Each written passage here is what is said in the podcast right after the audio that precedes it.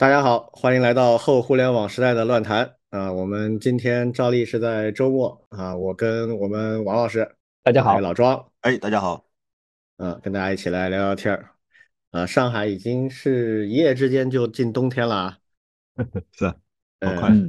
而最近上海有一个奇怪的叫什么支原体肺炎，不知道什么玩意儿啊，据说很厉害。不光是上海，好像好像各个地方都有。北京也很多，哎，好像是，嗯，呃，好像是先是从小孩开始，然后再传染到大人，啊，医院里面很多人在挂水，呃，挺吓人的，呃，所以大家注意身体啊，这个秋冬的这个季节是比较容易生病的。好，那今天我们有十一月的荐书啊，前面还有几个其他的话题，我们赶紧开始啊。第一个话题呢是关于区块链和 Web 三的话题啊，这个。其实我们之前也聊过啊，但这最近呢又有人在提出了一个世纪之问啊，呃，请老庄来给我们介绍一下啊。对，有一位原来是在 CSDN 做主编的一个叫孟岩的老师，他后面是投身了这个区块链啊、比特币啊什么的，那是非常的投入。然后呢，我也在推特上一直关注他。但但其实我关注他，并不会关注他推广区块链的内容啊，我对区块链没啥兴趣。所以所以有有这昨天他不是昨天，就是十一月五号他发了一条推，然后今天碰到一个老朋友，当年曾经一起推广区块链的，我们共同认识不少技术高手，仔细盘点，其中绝大多数，大约百分之八十到九十，对区块链不理解、不认可、不以为然。然而他们很多人的事业现在也遇到很大挑战。这个背后的幸灾乐祸我就先不说了啊，但是对于区块链仍然持一种轻蔑的态度，我特别感兴趣，这些技术高手对区块链的认知障碍是如何发生的？呃，这个这个背后有很多潜台词啊，然后我就在我就在他的推特下面回了一条，我就说孟老师，如果您觉得这是认知障碍，那你就永远无法理解。啊，如果你愿意去理解的话，就会发现这只是认知的角度不同。其实，其实我真的现在说话好客气啊。啊，对啊，我我想说的是，什么叫认知障碍？你这就是认知障碍。对呀，百分之八九十的技术人员不认同的东西，你觉得他们是认知障碍？我就 这个，我我就想起之前那个段子嘛，嗯，就说某人出门说，哎呀。这几天好奇怪啊，怎么满大街都在逆行啊？嗯，呃，就想起这个段子。所以，哎，怎么说呢？这个我我稍微再多说一点，其实很有意思。就是在二零一八年的时候，我写过一篇文章，算是算是四篇连载的文章，统称叫《区块链随想录》。第一篇写的就是为啥很多做技术的人都没有发财。嗯，好问题。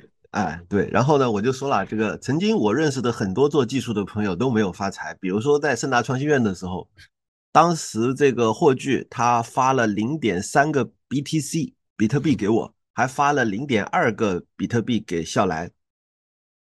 就是当时他挖出来零点五个比特币嘛，零点三给了我，零点二给了笑来。也就是说，我曾经拥有的比特币数量比李笑来还多百分之五十。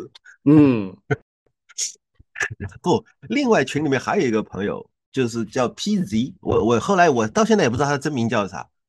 他曾经也是很早就在比特币的圈子里的，他还想在一个开源社区询问，说我要捐点 BT BTC 给你们社区资助你们发展，结果发现人家都觉得他是骗子，送给别人别人都不要。所以当时就就有人这么说嘛，就是搞技术的人，理性主义者。理解能力太好，反而失去了一些投机的机会。嗯，确实，就是这个背后的逻辑，就是呃，再回到当年的故事啊，就是我们在创新院的时候，鳕鱼牵头，我们大家一起去读 Bitcoin 的源码。等到我们把源代码全部读懂了之后，就发现这个模式不靠谱。因为能够看懂源代码，所以觉得那个新技术不靠谱，这也怨不得别人啊。因为我们是已经看到最底层了，觉得这个东西是靠一些无意义的哈希的碰撞计算来产生 coin，效率肯定低下，它绝不可能有高效率，而且它的价值还存疑，所以啊，我们就没有投入进去。这个是技术人员的一个呃，怎么说呢？我们都喜欢去看源码，喜欢理解背后的规律，然后只希望能够通过这个来看清它的本质。看完本质以后，我觉得没兴趣。当然，我们会错过很多投机的机会，这个怎么办呢？我就觉得那是投机，我就不喜欢投机。嗯，还有一个，还有一个原因，这个就在我那篇文章里面还说到一点，就是我们去看技术发展曲线的时候，简单的技术，比如说它会，呃，一根线直接呃逐渐往上、往上、往上到逐渐到成熟。复杂点的技术呢，会经过那种所谓的呃 Gartner 技术成熟度曲线，就是什么从从新兴的上升的，然后到什么呃信心的巅峰，然后又下降到绝望的什么山谷，然后最后再慢慢爬坡。这个还是复杂的技术，但是还有一些超复杂的，像人工智能这样的技术，它可能会不断的波峰波谷，波峰波谷的不断的上上下下。对于这种技术来说，呃，我们这些做技术的人员就会有一种时间沉淀下来之后的清醒，就是天知道它这是第几波，我要不要现在就投进去？因为它上上下下，上上下下，天知道呢。这个我还是先不投入，再看一看吧。这个当然也是一种谨慎的厌风险厌恶的心态，因为因为技术的波峰波谷实在是太明显了。然后为什么不喜欢区块链？因为区块链的波动也是无数次的上下波动。那我也不明白，就是梦岩老师为什么对区块链技术或者对于比特币这么有信心？因为他每次都只看波峰吗？只看上升期吗？下降期就忽略不见吗？才会留下这样的一种一种印象，就觉得你们怎么都看不到上升？是啊，我们看到下降的时候也在看啊，就是。就是这种事情。最后，最后我那篇文章还讲了一个故事，就是精明的母鸡和憨厚的母猪是好朋友。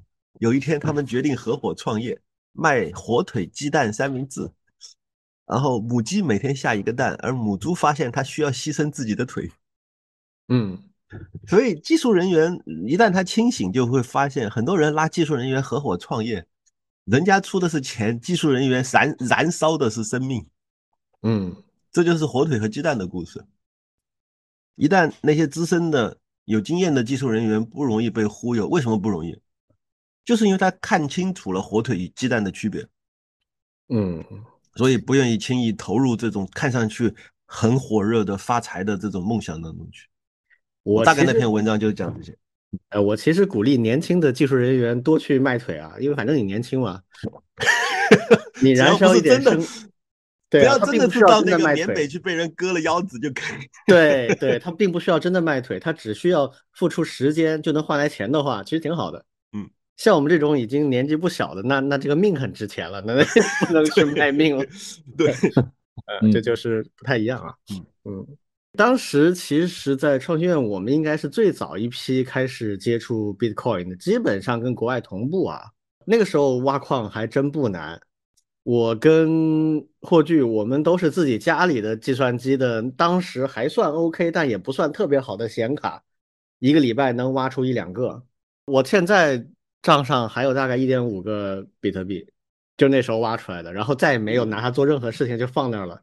那个钱包的 key 我还不知道找不找得到啊，应该找得到啊，就这了。然后为什么没有继续挖了呢？太吵了，就是。昼夜在那里呼呼呼呼，那个风扇转着，让他去挖。我觉得这个东西实在是太不环保了，能耗比很低啊。挖出来一点五个能干啥呢？也不知道能干啥啊。未来也许值点钱，但是也绝对想不到它能值几万美金这种这种级别。我要知道一个能值几万美金的话，那我肯定当时至少囤十个，对吧？嗯，这活该活该发不了财。对我们这些人就是属于活该发不了财，这个得承认啊。我们当时确实就像刚才老庄说的，整个从他的白皮书到他的源代码，到他当时的各种在网上的讨论，那个时候讨论主要还在国外啊。就其实我们能搞懂他在干嘛，比如说像刚才老庄说的，专门用了一种很低效的算法，为什么它是故意的嘛？他就是要拉高这个算力的门槛嘛，因为它整个体系的可靠或者可行，就在于它不能够产生太多的币。那怎么才能够控制这个币的产量呢？就是拔高算力门槛啊！啊，当然还有其他的一些仲裁机制。但总而言之，就是这个机制其实并不难懂。然后它能拿来干嘛呢？我们从它的基本的要素去分析啊，它的匿名性，它的不可追踪，然后它的建立在不能互相信任的群体上的信任机制。我当时就开玩笑，我说：“你看这帮人互相之间不能够信任，但是又要做生意，啊，做生意的时候呢还不想人查到，啊，要匿名，要不可追踪。你们想想这是干啥？啊，就是黑帮嘛，就是黑市嘛。”那所以它就比较适合用来做各种黑市交易或者跨国的洗钱，就这种事情，啊，现在事实证明呢，我当时说的呢还是太过于理性了。他到目前为止这些事都能做啊，而且确实在这领域都是一个重要应用场景。但是最重要的应用场景是拿来当一个这个炒货啊，就是可以把它当一个理财产品来炒啊，这个是我当时没有想到的，说实话。后来我跟李笑来聊天，我还说呢，我说你太厉害了，它的主要的应用理理论上能分析出来的我都分析出来了，但是就漏了一个唯一能赚钱的，嗯，然后我们少来同志找到了，所以这个事儿呢，怎么说呢？回到刚才梦妍讲的这个问题啊，就为什么技术人不看好这个，可能有很多差异。比如我，我其实谈不上不看好，我觉得区块链是个挺好的技术，啊，分布式账本一定有它的价值。啊，甚至它跟我们之前好早以前跟霍炬聊过一期讲互联网的基础架构，它跟最原初的互联网的那种无中心的基础架构是一脉相承的。啊，它甚至有可能在未来，在一个全新的技术基础之上重新构建一个无中心的互联网架构出来，这都是有可能的。但是在目前呢，其实看不到这样的可能性。所以从技术上来讲，我觉得它是一个很先进而且有前瞻性的一个技术。但是具体到应用场景的话，我就想不出来。它目前为止啊，除了炒币这种，当然也是一种应用啊。就是刚才老庄说的投机的生意，这个生意有些人喜欢，有些人不喜欢，有些人擅长，有些人不擅长。我其实没有喜不喜欢，我只是非常的不擅长，所以我就不敢去玩这块东西了。其实这个里面它确实是存在着两个很重要的问题啊。第一个问题就是。真的能实现全体系结构的去中心化吗？这个事儿最近大家已经听到过很多关于一些事件的解析，比如最近的有一个事情跟我们还有关系。我们以前采访过的那个 Mixing 的创始人，然后 Mixing 最近出了一个很大的事情，不知道老庄你们有没有听到？啊，不知道。他的交易系统里面的信息被盗，损失了大概有两三个亿美金吧。哇塞！那么为什么被盗？这个事情还在查啊。这个事情是九月下旬发生的，好像反正一个多月了，还在查为什么。那没有完全公开的信息，目前，但是很多行业里面的人就在猜，因为它是交易所嘛，那所有的交易所，它很难做到真正意义上的去中心化。如果它真的是去中心化的，而且是均衡的网络的话，那么。黑客怎么能够盗走这么多钱呢？按理说是不应该可以的。嗯，所以很多人合理怀疑这个里面它还是存在着中心化节点，而这个节点被攻破导致了这样的悲剧。所以一直有人在论述啊，分布式账本本身确实可以做到去中心化，但是整个应用体系真的能做到吗？或者说为了做到整个应用体系的完全的去中心化，到底用户和这个运营者要承担什么样的代价？有没有仔细的研究过？呃，如果说这个代价大家不可承受，或者说，比如说我就没办法接受这么复杂的一个操作，你像最早这个 Bitcoin 做各种各样的操作都非常麻烦，那你要建交易所，那交易所这个就不一样，这个是要给普通人用的，它肯定不是只希望那些非常 geeky 的人来用，那要让普通人来用的话，符合普通人的使用习惯，他就很多事情不得不折中。当然，这个我不确定啊，我只是觉得这个里面是一直以来是区块链类的应用里面的一个隐患，就是你如何在可用性和它的完全的安全和分布式上做出权衡。我自己是国内最早做分布式架构的架构师之一，分布式带来的损失或者说是代价，那是极高极高的。就它确实带来了很多事情的可能性，但它也带来了很复杂的一些代价。那更不用说像区块链这种本身就构建在完全分布式数据存储，这个它有很多很多代价，这代价在现行的基础设施或者是人们的习惯上可能不一定能做到，这是第一个。第二个问题就是它与法币之间的关系到底怎么处理？就如果现在有人去创业区块链，但是我完全不沾数字货币，我只是把区块链用作一个可信的分布式存储的话，那他怎么赚到钱呢？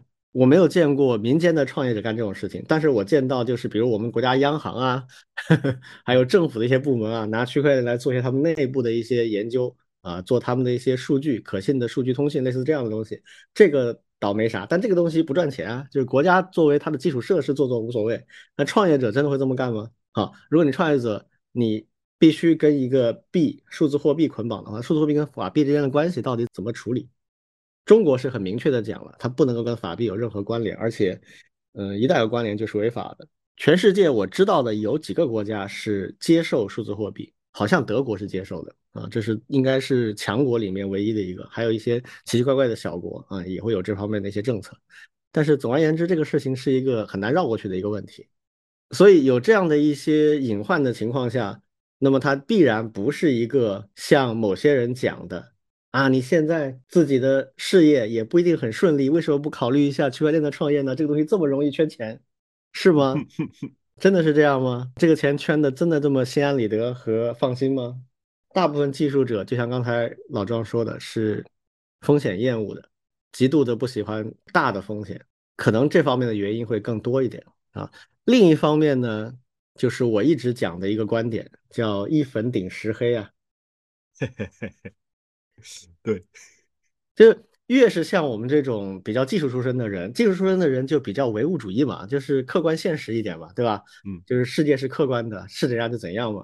那如果你只谈它的好处，不谈它的不好的地方，过度的吹它的好啊，避而不谈它不好的地方，甚至提到不好的地方就用各种歪理来绕，很容易被识破嘛。识破之后就一粉顶十黑了，反而变成一个反面的东西了。这个里面典型的例子就是所谓的 Web 三。区块链这个名字还算一个中立的、比较中性的名字，它是个技术嘛，嗯，还是个正经的技术，而且是相当具有这个论证、充分论证的一个技术。对，它很实在，嗯，实打实的就是个东西，这东西很实在，基础很扎实。至于说你用它干嘛，那是另一码事儿，对吧？像之前我们的很多朋友啊，尤其是笑来那个圈子啊，做所谓的 DApp 嘛，就是做这个区块链上的全分布式的应用。那就是在找区块链的应用场景，这种尝试我都觉得挺好的。就是区块链是个新东西，到底怎么用好不确定。那么我们去找场景，这个找场景里面有一些是靠谱的，有些是不靠谱，就是硬找的场景，为了骗投资啊，这种也很常见啊，我都觉得可以理解。好，那 Web 三就是个很奇妙的概念了，就是完全造出来的概念。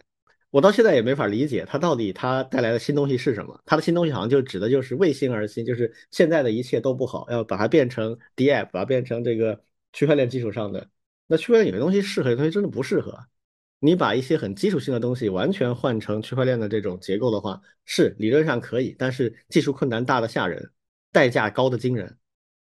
你真的能做吗？我觉得那只是写几页纸来骗投资的。所以。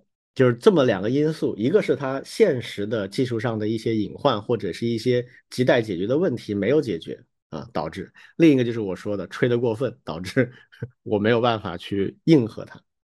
王老师呢，怎么看？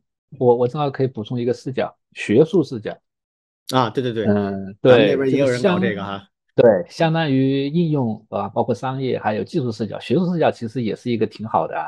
对他其实也是把那个区块链这一块没有，对我也非常认可，像学术人也是挺难发财的。对，他是更加专注于他的底层的一些技术细节和他的一些理论。对，其实我和李老师现在那个数据科学与工程学院华师大的，其实在区块链这一块还是有挺多的一些深耕，甚至是一些学术上的一些贡献。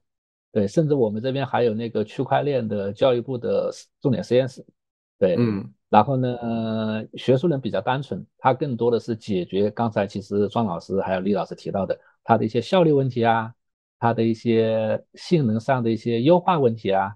但是呢，像我们做学术的，可能不太多去关注它的一些应用，那甚至它的一些创新呐。对，应用可能还好一点，但是呢，确实。像那个甚至像 CCF 还有专门的区块链的专委会，每年还有一些年会。但是呢，我是明显的感觉，其实这几年的热度其实在不断的下降。嗯，除了去有一些课题，还有一些论文发表以外，对，其实并没有太多关于区块链的一些讨论。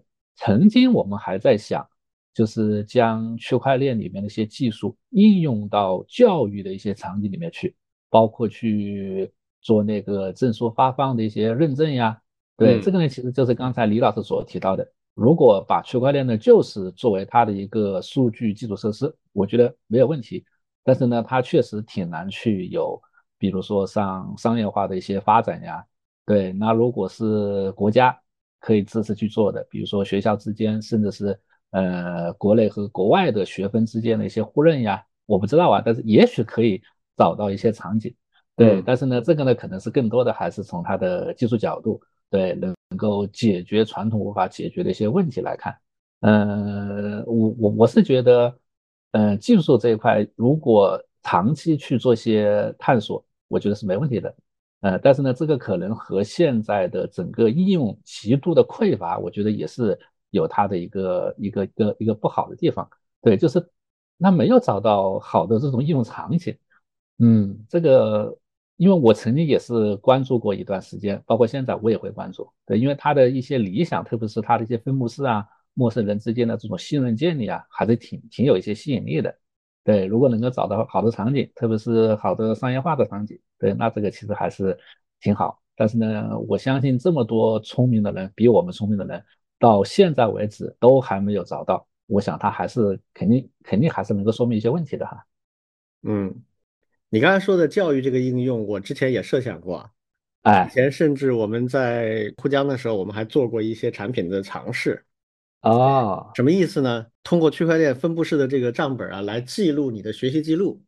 对的，啊，那么这个学习记录是一个可信的学习记录，它可以通过就是大家共同的学习的、互相的这个了解、互相的信息的交换，来建立一个学习网络。这个网络里面每个人他所，比如说每个人每天提交一个练习的这个结果答案，提交到这个网络上去，所有人都可以看到。那么这个就相当于是一个广播了。这个广播之后，这个就成为链上面的一个可信的一个信息数据。比如以前你可能是拿到一个文凭，对不对？那文凭这种东西，你用区块链意义就不大，因为文凭它需要权威性，它适合中心化的这个发放。你说我在区块链上得到一个文凭，意义不大啊。你告诉他教育部认可的某学校的文凭，这个才有意义，对不对？所以所有的文凭证书类东西，其实都是适合中心化的。那么我们做的尝试就是，我能不能用我的实际的学习记录来代替文凭，就是我学的这些东西代表我怎么怎么样了。但这个事情呢，从原理上来讲，它就存在着一定的缺陷，就是你学了不代表你会啊，那最终还是要经过一个测评啊，对的，是吧？那这个测评它就不是简单的说我做了十道题，然后整个网络来给我打分儿，不太适合这样去做，因为教育本质上是会的人教不会的人。而不是所有的不会的人在那打分决定我会不会，所以这个事儿呢，就技术上有一些可以尝试的东西，但是在原理上呢，我觉得除非未来教育的根本范式发生变化，嗯，理解。我们还尝试把刚才这个过程和开源贡献做结合，啊，跟开源贡献这个是可以的，对吧？倒是这个是可以的，因为因为开源贡献它确实就是 proof of work 嘛，就是你做了，我有证据就可以。你们做那个开源的，根据贡献度来发放奖励或者是酬劳的这种逻辑啊，这个倒是真的可以的。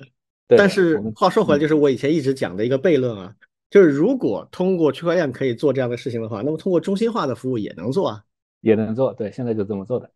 对，除非就是说什么呢？除非就是在你的平台上贡献代码的人对平台极度的不信任，觉得会讹他的工作量。嗯。除非是有这种前提，否则的话，分布式并没有特别的优势，但是代价又很高。我用中心化的方式实现这个功能要容易得多。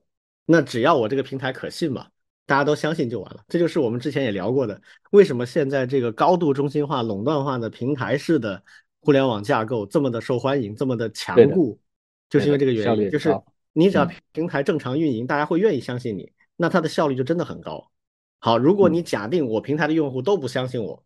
我建这个平台大家都不信我啊，但是我还要继续建这个平台，我怎么办呢？我就用区块链 来建平台啊，大家在不信我的情况下继续用我的服务。做区块链的人啊，还是要接点地气啊，不能太傲慢了。走上路发现全世界都在逆行，这个时候还是赶紧想一想啊，到底是我我的认知出了什么问题啊，而不是大家认知出了什么问题。好，那这个话题就先说到这儿吧。好，嗯，那下一个我们来聊一聊关于 VR 游戏的话题啊，这个也是我们老庄带来的一个话题，老庄来跟我们说一下。其实 VR 游戏这个东西，我到现在也不确定是不是在逆行。嗯，所以，所以就是 就是说，我们其实多多少少都会对游戏，对于全三 D 超拟真这样的一个体验会非常的向往。比如像电影《头号玩家》这样的东西出来，就觉得哇，那才是真正在玩游戏。所以 VR 游戏这个概念起来，相关的这种设备出来以后，几乎每一个新设备的出现，都会引发这种热议。或者说是啊，我们都想去试一试啊，有什么 VR 体验馆去看一看啊什么的。但是多年以后到了今天，我们就会发现这个从来就没火过，就是就是所谓的火，就是一般的游戏大作还是出现在这个呃主机或者是 PC 上，很少会说在 VR 游戏里面有一个大火的游戏，然后多少多少，这是第一个。第二个就是头戴式设备或者说 VR 设备，到现在也没有卖出去那么多，也也还是是就是怎么说，是一个非常小众的一个游戏玩家群体。然后正正好很有意思的是，我这回到成都去，遇到一个原来盛大创新院的老同事，在跟他聊天，他说他最近又找了一个新的创业方向，准备做一个 VR 的游戏玩家社区，然后。当然，他做玩家社区原来就是老手，就是之前就是因为做做开发者、做游戏玩家社区进的盛大创新院，所以这方面他经验是非常丰富的。跟我说起来，他要做怎么怎么样的呃一个套路，怎么样通过办比赛啊，通过让游戏测评啊，通过这样的一种呃，他还他还设计了一种新的玩法，叫做 VR 设备的一种呃一周体验，然后呢就漂流瓶。就是就是先漂流到你家，然后你玩一个礼拜，然后再到下一家。通过这种办法，逐渐来激活这个群体。嗯，但是我跟他聊到最后，其实才发现他有一个假设，这个假设是说，到了明年，苹果会发售一款呃廉价版的平民版的 VR 设备，嗯，Vision Pro 廉价版。他认为那个时候就能火起来了。嗯，啊，在此之前呢，估计人还是太少。嗯，所以我因为不太懂这方面嘛，我也我也不确定到时候是不是真的能火啊，或者说这个廉价版的设备到底有多廉价什么的，就回来找李军王老师聊嘛，因为他们可能会比我更资深一些，然后就把这个问题带回到了咱们这个节目里来来聊一聊。这我觉得要要提醒一下他，他应该对社区啊，然后对游戏也都比较了解，嗯，但他不一定很了解苹果啊。苹果这家公司不会发行廉价版的东西的。嗯，它发布廉价版的东西，一般都是高端版本，起码卖了好多年，而且已经增长已经乏力的情况下，才会开始卖一个其实也不廉价。你比如说 iPhone 的那个 SE 的版本，它也不便宜。所以不太可能啊，在它的这个 Vision Pro 都还没有大火之前，就先给它卖一个廉价的版本，那不就把自己高端的那个型号给拆了吗？啊，这个不可能啊！不要说明年了，我觉得五年之内都看不到。他还是先指望这个 Vision Pro 真的做的能用。其实这个话题为什么我们一下就想拿出来聊呢？其实今年苹果发布 Vision Pro 那个产品的时候，大家讨论的很多啊。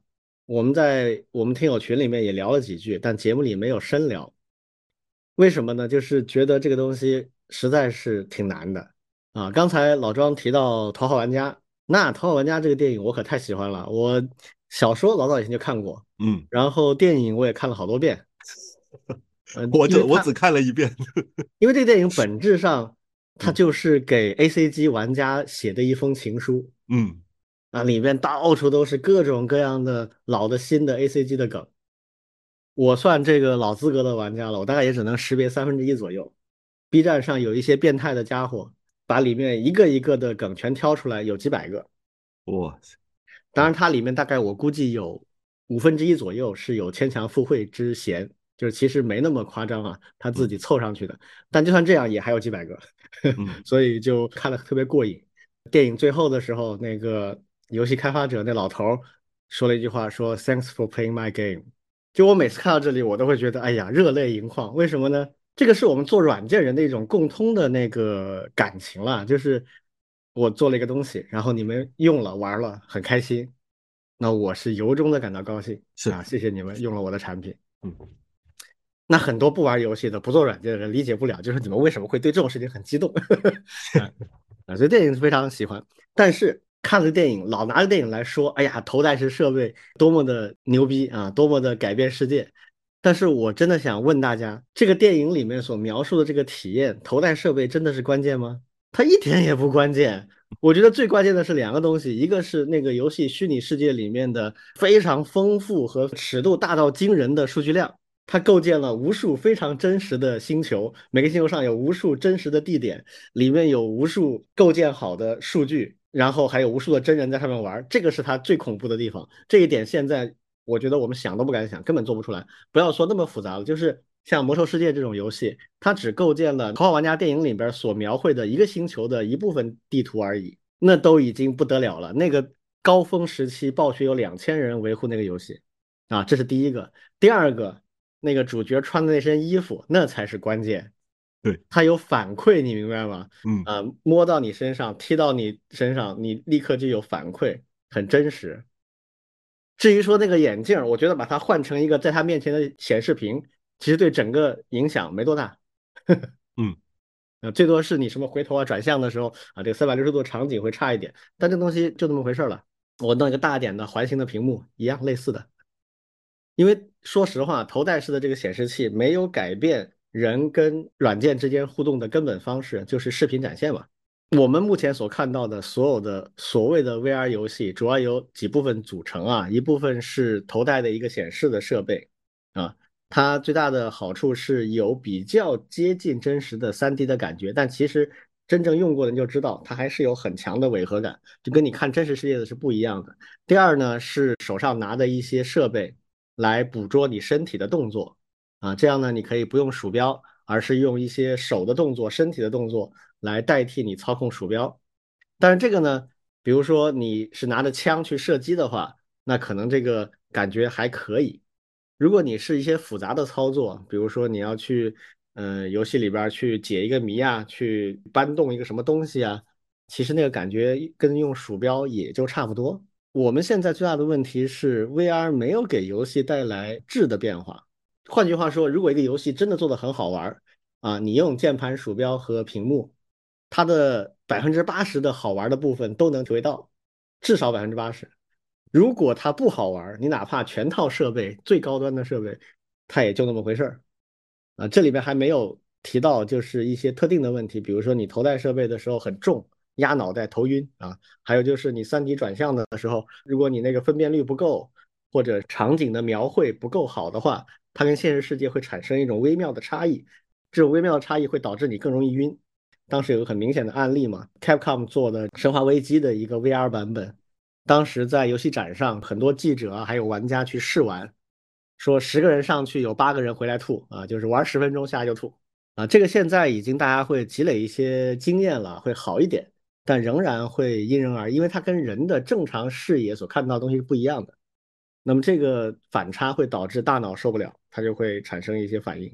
就好早以前我有一个预言啊，就是如果顶级的游戏厂商不能够拿出非常过硬的 VR 内容的话，那么 VR 的硬件设备其实是没有办法单独立足的。那在别的领域，就是游戏以外的领域，就更加不太可能了。现在 PC 的。游戏主机的全都有配套的 VR 设备，所有核心的主机系统都有可用的 VR 设备。就设备上，你只要愿意，都还是可以配到的。但是软件就非常少，就基本上你去问任何一个社区里面的一个 VR 游戏的爱好者，你说推荐一下有什么 VR 游戏可以玩，基本上两只手就可以数完。那就说明它生产内容上有困难。这个困难不是说它做不出来。而是它找不到它真的那种 killer app，就是杀手级应用的点在哪里。我记得很早以前有一个游戏啊，切水果，嗯，你们还有没有印象？有 iPhone 出来的时候，一个很火的的游戏切水果，它当时的玩法就是在屏幕上用手去画线来切那个水果嘛，对吧？你要把屏幕上飞来飞去的水果全部都切中，切的越多分数越高，那个就非常好的用到了触屏的这个特性。然后这个游戏后来被移植到 Xbox 的那个 Connector，就你对着大屏幕，然后你就像一个忍者一样，用用手来做刀啊，左切右切，左切右切啊，那个也还可以。但是它有很大的问题，就是你没办法很好的控制那个相对空间，因为在屏幕上切的时候，你看到那个水果直接切下去就对了，对吧？嗯，那你在 Connect 的时候，你对着空气挥，你那个相对位置和距离不太好把握，啊、所以这个后来也就没火起来。就要探索这种一定是在那个交互模式上有很独特的点的那样的一些玩法内容才行，否则的话，你比如说打枪。打枪，我在屏幕上用键盘鼠标或者在主机上用手柄打枪都没有问题。他没有直接戴着眼镜儿，然后端着一个虚拟的枪去射击的那种感觉。但是从玩游戏本身内容来讲，差异没有那么大，这就是现在最大的问题。所以他要做这个 VR 社区的话，我觉得第一，他指望很快的有一个畅销的、普及度很高的 VR 设备，我觉得不现实。现在大部分的厂商都在缩减这一块儿，包括我们之前听到的啊，字节的这个 Pico 也嗯缩团队了，对啊。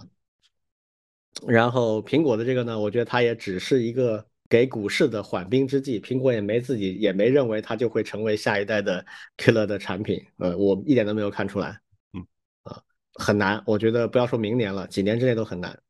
第二就是内容，内容真没看到。回头还是得跟他再聊聊。对，我觉得得劝他谨慎啊。嗯，是，我这边也补充一点，对，其实，嗯，学校里面对这件事情也还挺上心的，特别是大概四五年以前，四五年以前呢，其实在学校这边其实还流行用这种 3D 来做一些教学场景和案例，甚至在教育部层面还在推虚拟仿真实验这件事情。对，当时呢也是学校能够花一些经费出来去做这种学习资源上的建设，然后呢就有很多的一些提供商，对，其中就有几个就是专门主打说，哎，你们是不是考虑用类似这样的 VR 技术去做一些虚拟仿真的一些实验？对，当时我还记得挺清楚的，就是嗯、呃，头戴式以后，对，因为因为我这边也看过《头号玩家》呀，包括我我以前在。一些报告里面也会用它作为一个未来学习的一个例子啊，因为这个东西比较容易让人去迁移到一些教学场景里面去。对，当时用了，我记得非常清楚，就是一个滑雪的游戏。对，那真的是，呃，站着就把你给弄晕掉了，就就差没有趴在地上。对，它的那个效果确实是体验是非常不一样的。嗯，对，那事后回想起来。呃，其实还是挺有不适感，但是呢，它是非常有不一样的这种体验，所以说呢，很容易让人有一些不切实际的期待和幻想。对，而且呢，像这些硬件提供商里面，他他还做了很多的一些 demo 嘛，对，其中有几个 demo 我就我就非常印象深刻。哇，你坐在沙沙滩海边就去就开着会，对，和大家去做交互。然后呢，讲解一些科普知识的时候，哇，一个大的那个金鱼出来了，对，然后你可以看到里面的所有的一些细节，对，那这些 demo 里面确实能够让大家比较容易去说啊，那这个以后都能够用这样的一些技术去做教学内容资源的话，那该多好呀，对，但是现在直到今天，虽然还会有一些提供商时不时会提，但是呢，到目前为止，我们真的还没有看到真的能够落地。并且呢，又能够证明它的独特价值的一些场景和案例，对，非常非常少，对，至少我这边也还没有没有没有看到过。所以说呢，是不是就是像李老师前面所提到的，对这些一些技术上不可克服的？哦，对了，就是他们那个那个硬件厂商在跟我们讲的时候，还会说什么视角问题、眩晕问题，以后都会解决的，这都不是问题。对，随着时间的发展，技术会进步，对，也是这么去去去去承诺的。对，对啊，到现在也没解决。对，现在看上来还还挺难的啊。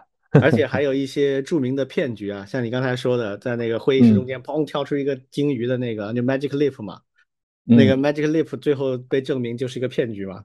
嗯，是的，是的。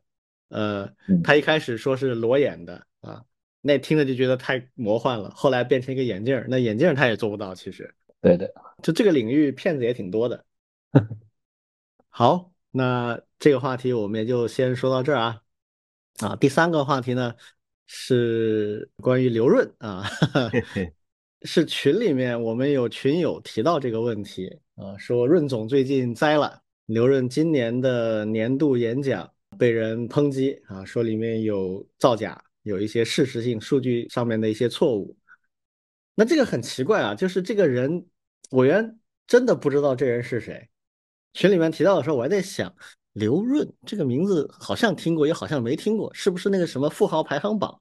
后来一想，不对，那个叫胡润，胡润对，是吧？是叫胡润吗？胡润，胡润对。对，是的，胡润刘润到底是谁？我我真不知道这个人，换我去查啊，查了一下啊，是这么一位。然后他这个故事啊，挺有代表性的。说实话，实际上我觉得这是一类人的一类的模式，很可能最后也会有相同的一类命运。嗯啊，刘润，你们以前听过吗？我很早就知道他啊，那比我强，我根本没听过这个。他在上海的出租车司机界非常的出名啊，出租车司机为啥？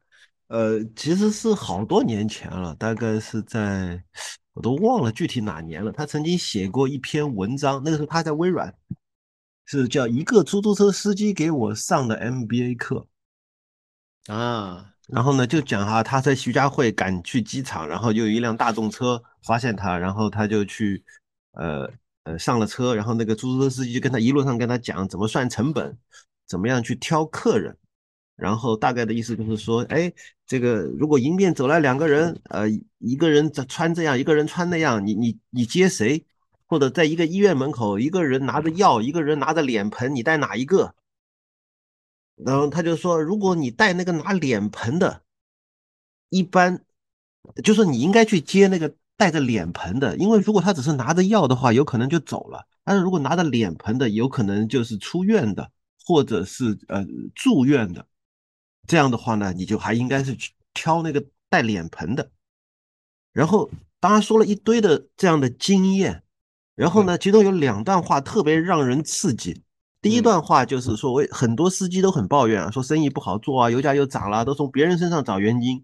我就说，从别人身上找原因，你永远不能提高，从自己身上找找看问题出在哪里。这好古墓派的鸡汤啊！对。对，然后还在说，在大众的公司里，一般一个司机三四千，好的五千左右，顶级的司机大概每个月能有七千，然后全大众两万个司机，大概有两到三个人每个月都能够拿到八千以上，我就是中间的那一个，而且很稳定，不会有大的波动。刘润当然在在这篇文章里面就非常非常的佩服这个出租车司机啊。嗯，但是但是这篇文章在当年的上海，如果有出租车司机，无论是见到这个刘润，还是见到这个叫张琴的人，是一定想要冲上去打的。为啥？因为当年的上海，本质上的问题是出租车的数量在越来越多。而私家车和地铁交通却越来越方便，油价还在不断的飞涨，而司机的补贴却迟迟不见上涨，所以整个出租汽车行业所有的司机平均收入都呈下降趋势。这样这个大趋势下面，刘润抛出来了这样的一篇文章，然后里面有一个叫张琴的司机分享他的所谓的 MBA 心得，就成为众多的出租汽车公司的挡箭牌和转移矛盾的借口。嗯，就说你为什么不从自己身上找原因呢？你看看人家张琴，啊，一个月能赚八千多，那些每个月收入只有三千、四千、五千的出租车司机不骂娘才怪了。嗯，这是这是一个非常恶劣的一种呃鸡汤文，这种鸡汤文其实就是在转移社会矛盾。就是说，你看，嗯，哎，他说的那个司机真的存在吗？我真的存在，可能是他编的，不，真的有。真的有是吧？有这样的司机，嗯啊，然后呢？其实我我是有这样的司机。我的意思是，他真的碰到了一个吗？还是他只是编了一个？不好说，这个这个我 不不需要去推断它的真假啊，只是说这样的文章本身的危害性。嗯，而且另外一点就是我我我的小叔叔，就是我我最小的一个叔叔是当时的上海的强生的出租车司机，他已经开了二十多年的出租车了，当然现在已经退休了。嗯，是工号零零开头的，就是是前几千个司机之一。我当时就专门问过他的看法，就这篇文章刚出来以后，我就问我叔，嗯，说他就说这篇文章里面的很多做法，我们这些老司机大多数都是知道的，嗯嗯，但不屑于去做。有人在路边招手，你不能不停。对啊，客人要去的地方，你不能不去。对啊，否则的话，这就叫做服务下降。是的呀，本来是这样。大多数的上海的出租车司机，如果都像张琴这样挑客、挑地方、挑这个路程，就算个人收入上去了，上海的出租车还能好吗？他服务还对吗？还是一个正常的好的服务吗？嗯，但是但是关于心灵鸡汤写鸡写鸡汤的那个人，他是不管这个的。嗯，他觉得，哎呀，你看这个人收入上去了，你为啥不学呢？嗯。你为啥不从自己身上找原因呢？这就是所谓的，嗯，鸡汤文，或者说是 MBA 文，或者说是奋斗成功故事文，常常会会出现的这样的一个套路。这样的套路其实是不管大趋势，不管背后的是非对错的。嗯，而而很多涉世未深的小朋友就会觉得哇，好有道理啊，醍醐灌顶啊。嗯，就是就是这样。对，我也想起一件事儿，我刚到上海，当时坐出租车啊，司机就跟我抱怨，那个司机一听就是一个上海本地人，他就在说，他说现在哎呀，上海的这个外地司机越来越多了，嗯，然后说他们就有些时候挑客啊、绕远啊什么什么的。他说我们上海的老司机比较有荣誉感，认为我们这个服务招牌啊，大家都说上海出租车服务是不错的，啊，现在越来越差了。嗯，当然我不完全同意，就一定是本地外地的这个差异啊。哎，这个是常见逻辑，坏事都是外地人干的。对，哪个城市都这样。对对对对对对对。所以所以这个我不完全赞同啊。但是我觉得也有一点道理在哪里呢？就是老上海人开车时间长了，他有这种荣誉感是比较正常的。嗯。而如果真的是外地来务工的话，那么他可能赚钱对他来讲更重要一些。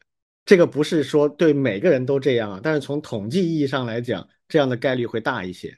我说这个话的意思，并不是上海人跟外地人的问题啊，我只是说不同的人他看重的事情会不一样。有些人他会看重的是除了赚钱以外，我还承担着一些责任。当然，他有些事情他就不屑于去做，就像刚才老庄说他小叔的这个观点。那但是像刘润写这篇文章，那他可能就不在乎这个，他就觉得说，哎，能赚到钱。MBA 嘛，就教大家怎么赚钱嘛。那怎么赚钱，只要不犯法，那都是可以的呀。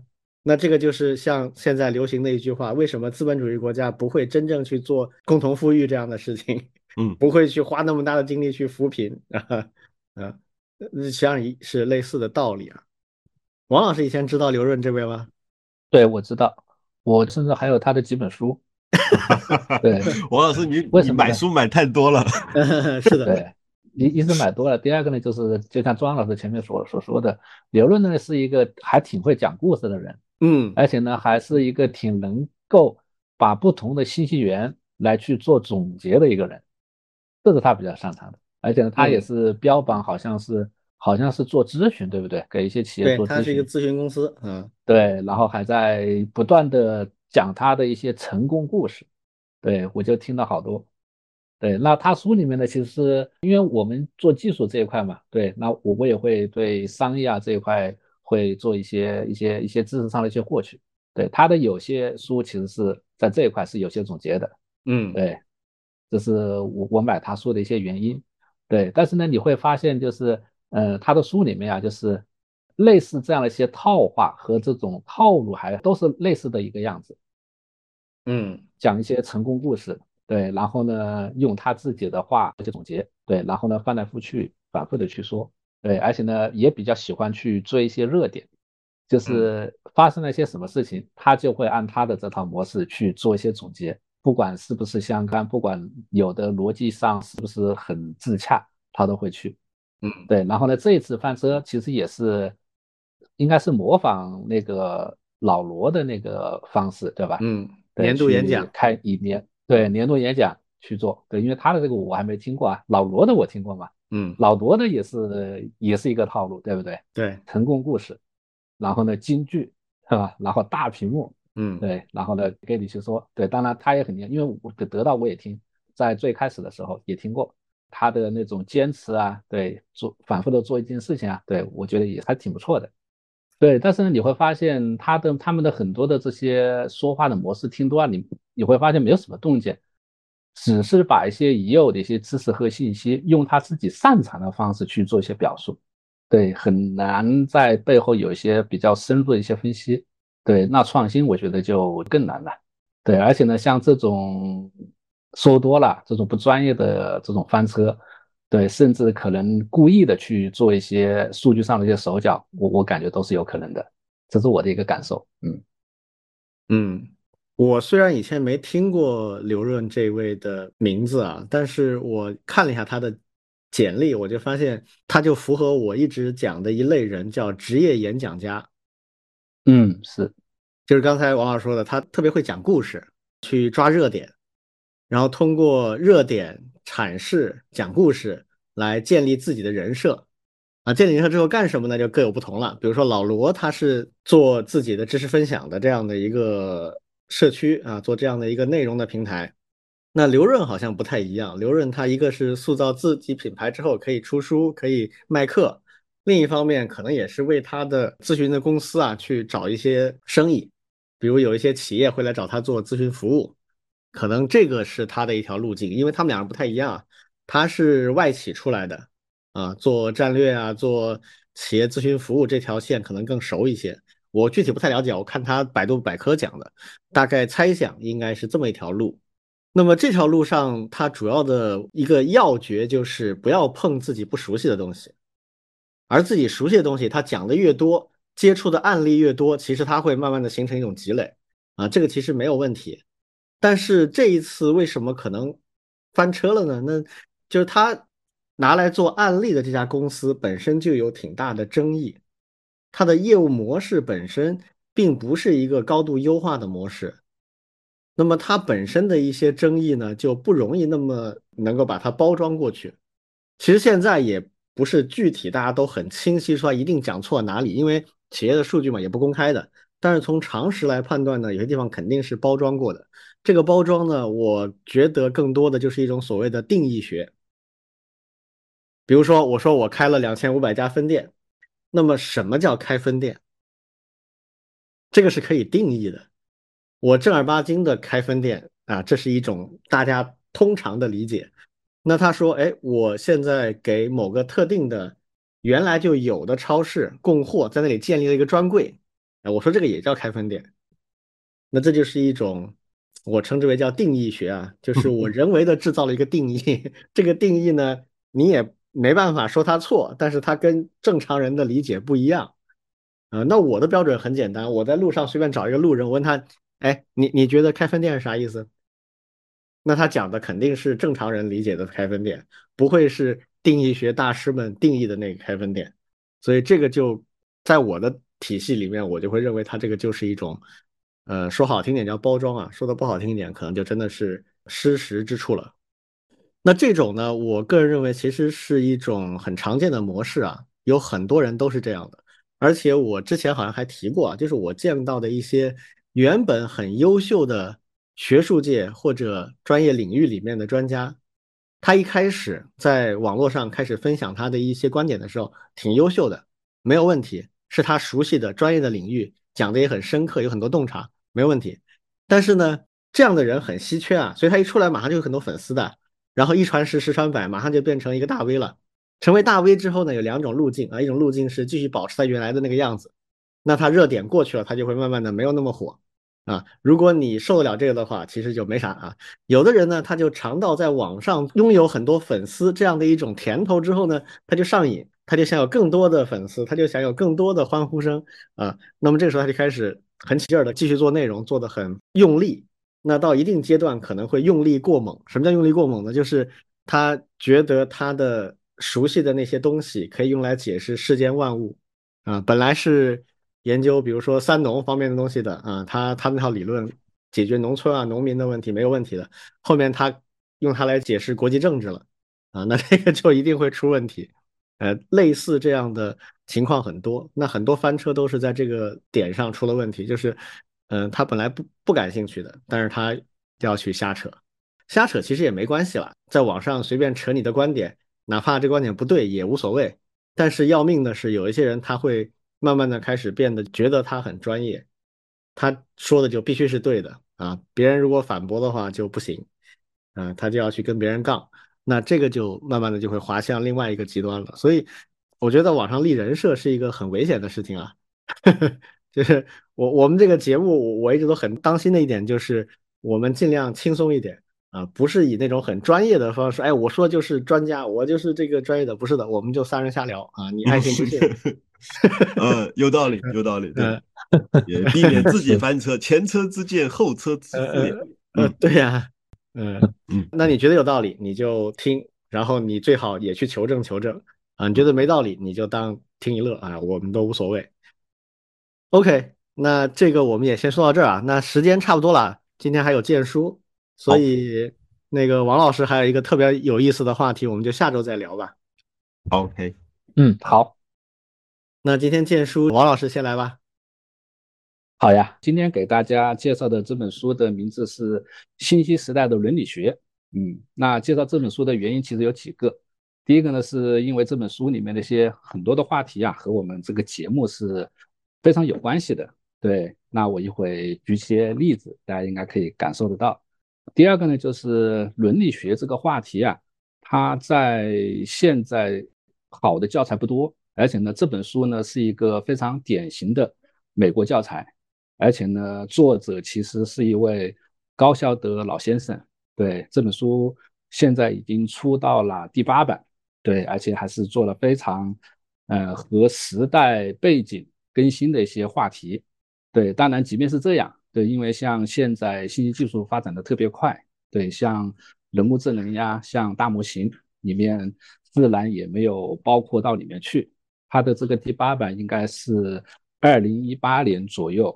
啊，新出的一个版本。对，那还有是因为这本书的翻译的两位教授，对，也是我认识的，都是北航的。对他们呢，其实也一直在向信息技术的一些普及，还有像高中信息技术也做了非常多的一些事情。对，而且呢，他们把这本书呢，实际上是定位为一个科普读物。对，实际上是对。计算机还有信息技术的伦理学的一个科普，这样一个定位来的。然后呢，我看了一下这本书，对，里面确实是非常丰富，也非常丰，也非常符合这种科普类的一个特点。对这本书呢，大概有十个章节，而且还挺厚的。对，那我手上拿到的这个中文版呢，有五百页这样一个厚度。对，那这十个章节里面，其实讲了非常多的和我们嗯后互联网时代的这个节目的内容，其实很多相关的一些话题，包括我们的一些网络上的一些审查呀，包括知识产权问题呀，包括隐私呀，包括政府呀，还有数字安全呀，还有一些职业呀，数字鸿沟呀，对，这里面其实都是有所涉及。对，那接下来呢，我稍微。那个再详细介绍一下这本书它里面的一些主要的一些内容。对这本书的内容呢，实际上是结合了大量的一些案例。对，因为伦理学嘛，对，可能大家包括我自己啊，刚接触的时候都会觉得，哎，是不是离我们挺远？而且呢，是不是会比较偏理论？对，实际上不是的。对，特别是这本书，我觉得给出来一个很好的一个例子。对，就是他在书里面去做行文介绍的时候，实际上他是举出了大量的一些例子。对，就是在我们这个互联网时代，通过一些例子来引出的一些相关的一些伦理问题。对，他的第一章，对，其实就用了一些计算机的一些发展的一些不同的关键路径上面的一些技术点，以及它产生的一些问题。特别是对像新技术的一些使用和对这些技术的控制工作对，然后呢，进而去维护我们认为至关重要的一些价值观，作为它的一个核心点，把信息技术的发展作为一个串联。而且呢，提出了一个第一个比较重要的一个点是，那今天人和信息技术的一个关系，对，包括是怎么样去利用信息技术，对，怎么样去规制它，对，进而符合我们人类发展的方向，对，成为它的第一个章节的一个主要的话题。而且呢，这本书的每章的后面呀，其实是非常丰富的一些补充资料，它有讨论题，有复习题。对，还有一些课堂练习，还有一些人物专访。对我个人觉得比较有趣的呢，是它的讨论题这个环节。对，讨论题这个环节里面呢，其实也是有大量的一些那个现实的一些问题啊。对，比如说他会，嗯，第一章里面就列了列了一个这样的问题，就是尝试几天，你和一切的数字设备绝缘，比如说去露营呀。然后呢，不用现代化的一些数字设备，对，你会有什么样的一些体会？对，你会不会和社会的交流中断？对，它就会出类似这样的一些开放式的一些问题。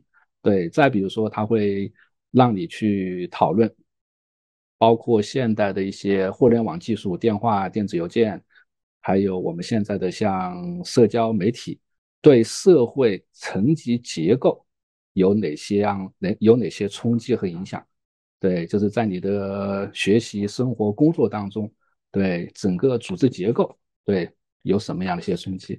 对，再比如说，那百分之九十的人用的是 Windows 操作系统，对，那这种情况对用户来说是好还是坏？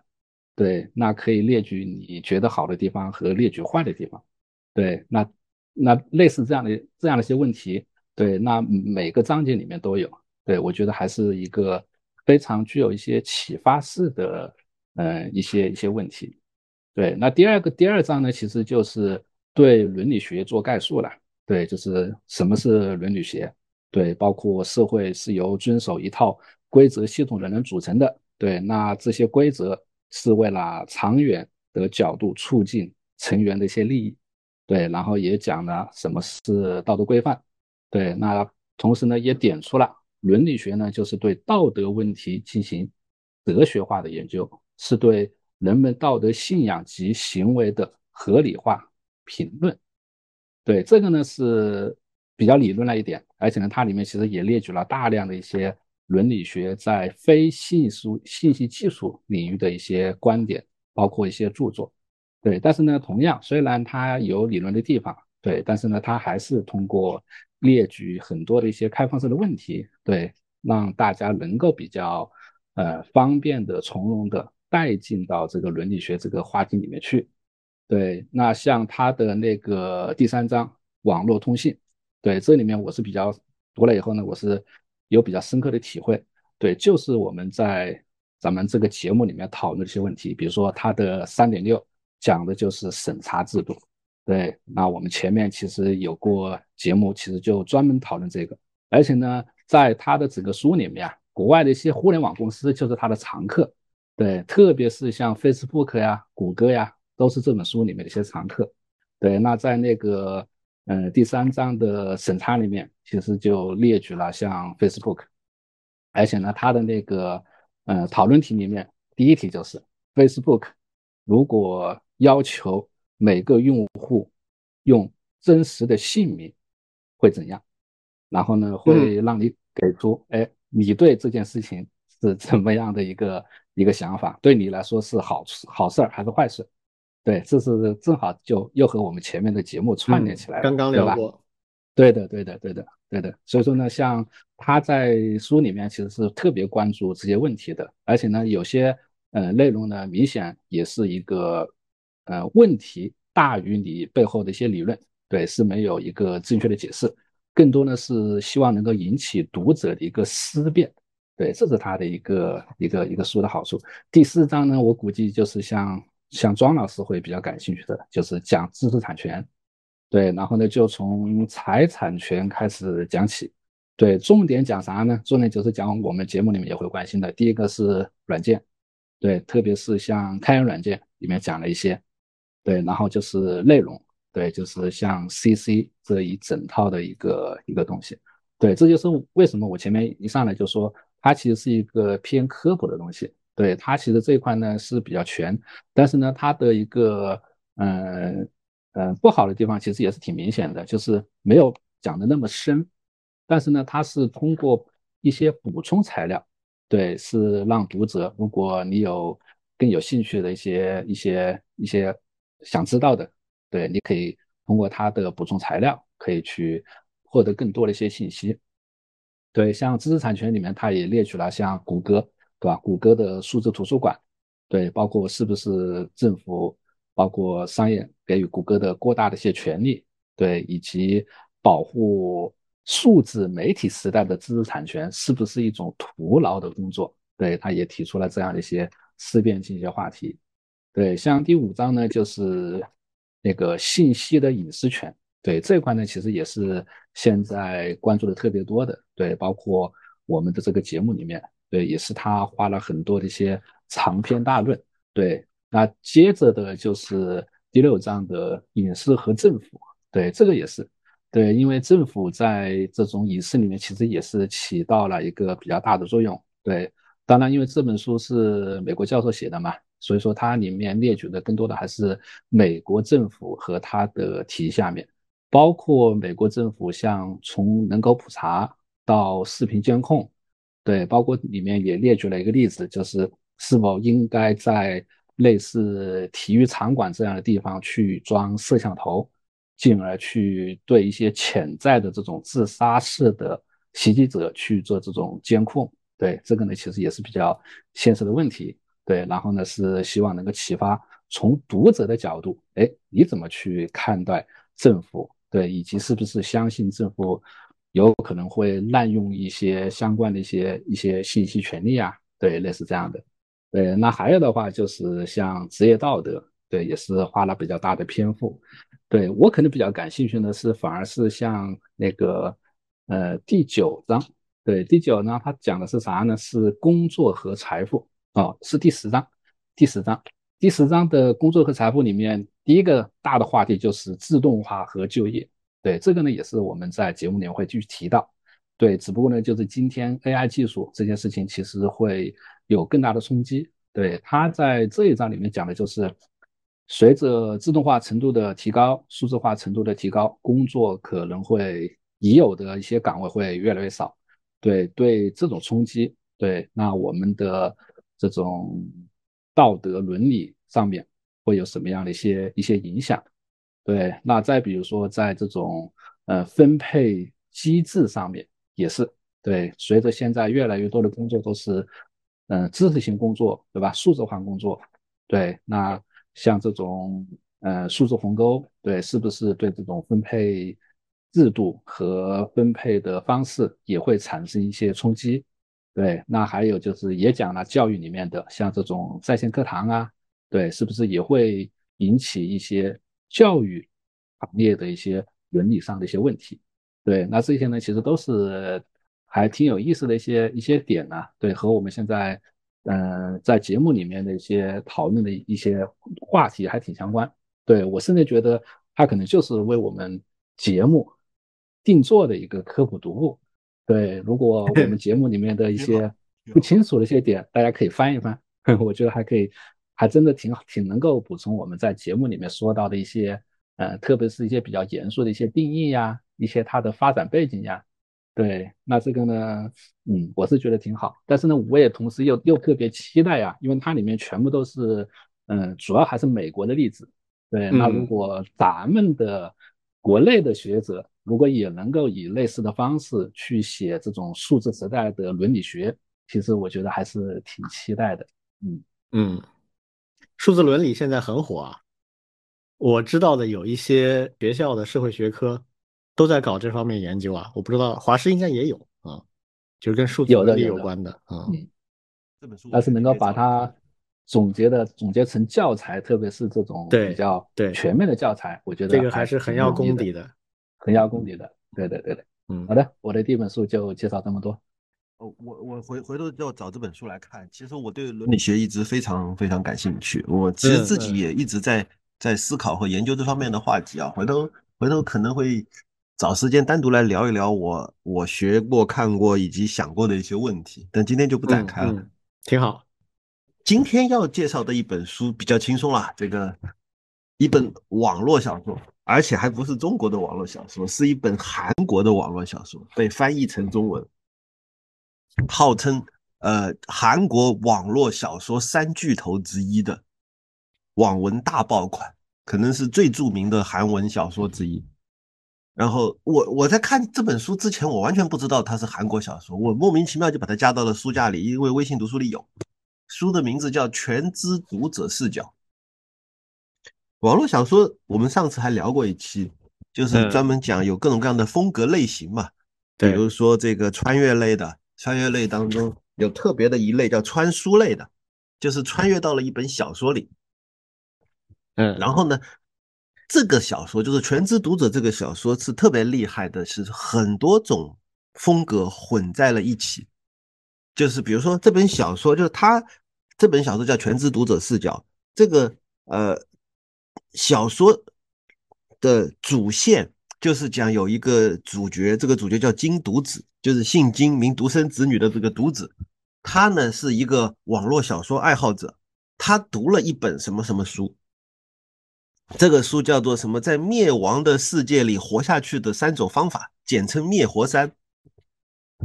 然后呢，那个小说的话呢，只有他一个人从头到尾读到了最后一章，读到了完结，而其他的读者很多很多读者就在前面十几章、二十几章就弃坑了，唯一有有有一些人稍微读的多一点的，也就是读到了三四十章，只有他一个人是读完了的，这就带来了叫做读者的力量，因为到到某一天以后，这个。突然，这个世界就变成了小说里的世界。不是说他穿到了这个小说里，而是他所生活的整个世界就变成了小说的场景。然后他就发现，这一幕一幕的，我在小说里都读过啊。而而且他能够完全能够预预料到后面会出什么事情，因为他小说都看过。而且更有意思的是，呃，在这个大大事变发生之前，他还收到了一封邮件。是这个小说的作者给他的礼物，礼物是啥呢？就是这个小说的 TXT 文档，而且他的手机居然还有电，虽然网络已经没了，所以所以说别人都呃无法这个再去回看这个小说，但是他手机里还能有小说的全部章节，所以他可以经常翻小抄，这是这是另外一个就是所谓的。穿越到书里面，然后这个小说本身就是这个《灭活三》这本书呢，又是一本无限重生流的书。在这个无限重生流的书里面呢，有有这个小说的主角叫什么什么名字？这个人的话呢，在小说开始的时候是重生到了第三次还是第四次？好，这又是无限重生流。然后呢，整个这个小说之所以要无限重生呢，是有一个类似于大逃杀这样的一个东西。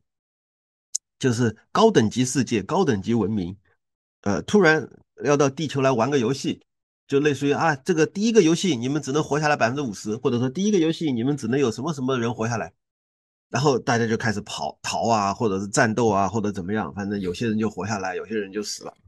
这是又是一个设定，大逃杀设定。更有意思的是，呃，直播，就是就是呃。高等级世界的那些幕后大佬是不出现的，但是呢，他们会派一些像小妖精一样的人来到地球，同时呢，他们是一个一个的，就对于高等级世界来说，他们不过就是一些 UP 主，但是呢，他们是直播的，他们同时呢，对于下面的世界来说是高高在上的游戏操控者，但是对于上面的那些高等级世界的大佬来说呢，他们只不过是直播的 UP 主而已。他们要去玩一些游戏，然后让下面的人类或逃或死或杀或怎么样，然后呃，他们的如果直播玩得好，大佬就会打赏，而且大佬打赏的话呢，有两种情况，一种就是打赏这打赏这个 UP 主，但是呢，也有可能打赏里面的某一些呃，就是游戏玩得特别精彩的人类，就比如说啊，这个谁谁谁谁反杀了一个妖怪，然后呢，幕后大佬一高兴，打赏多少多少金币。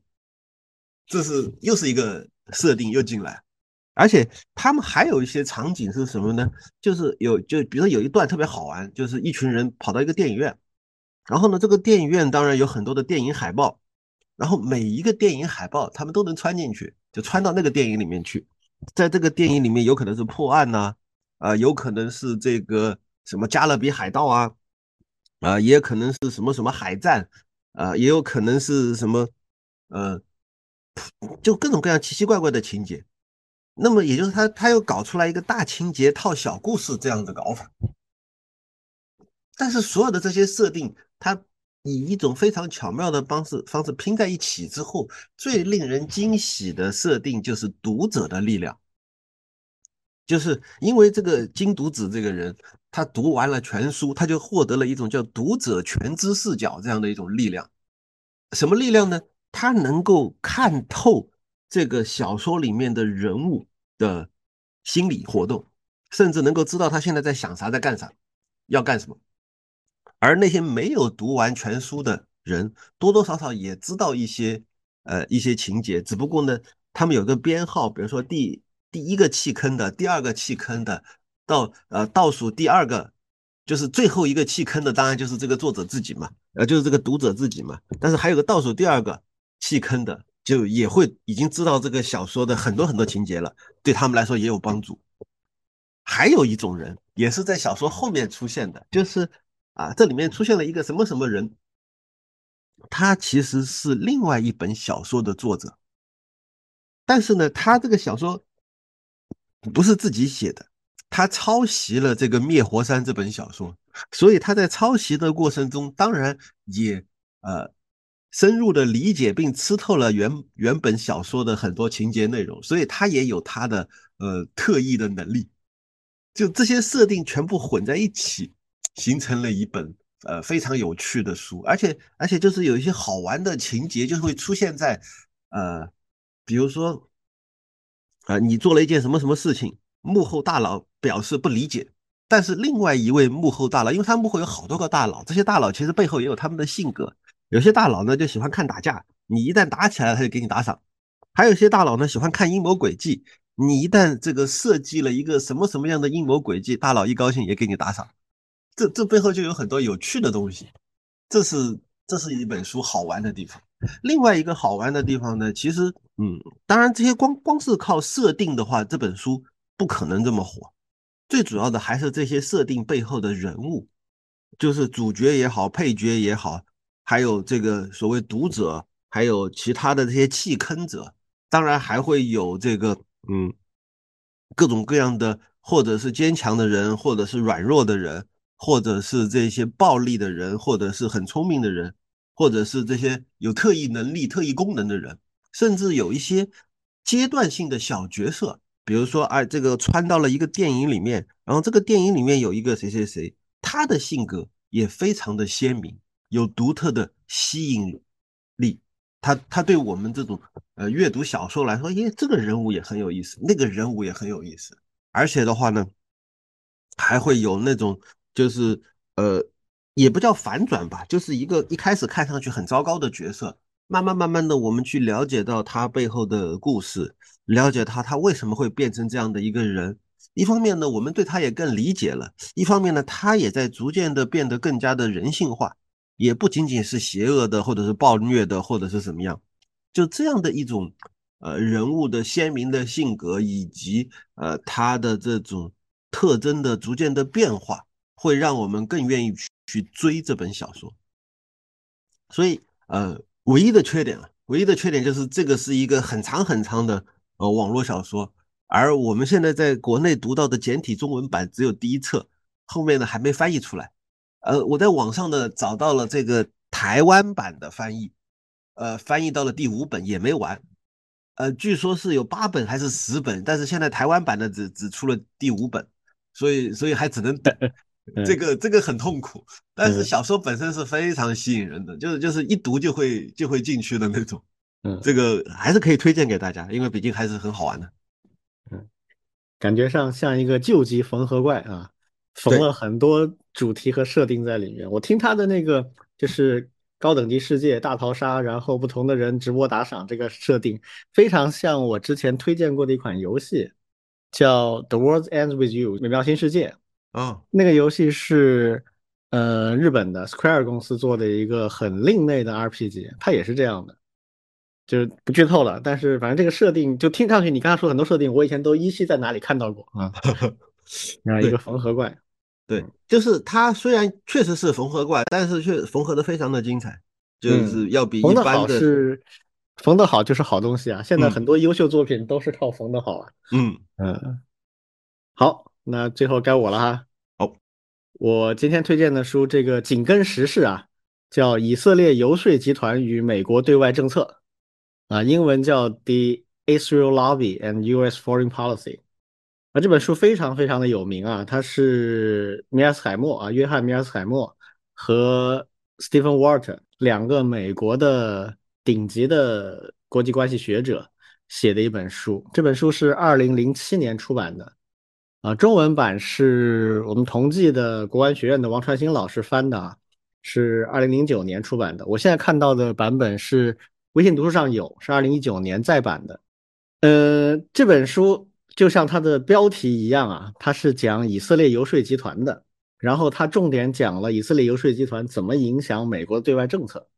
那我简单先介绍一下这两个作者啊，尤其是其中的这个米尔斯海默，这位老兄在中国名气非常大啊。你们如果关注国内的一些国际关系学者的话，他们都挺熟的，都跟米尔斯海默挺熟的啊。就是活着的美国的国际政治学者里面，可能跟中国最熟的是这个米尔斯海默，他没事就往中国跑啊，北京、上海到处跑，然后跟什么这个。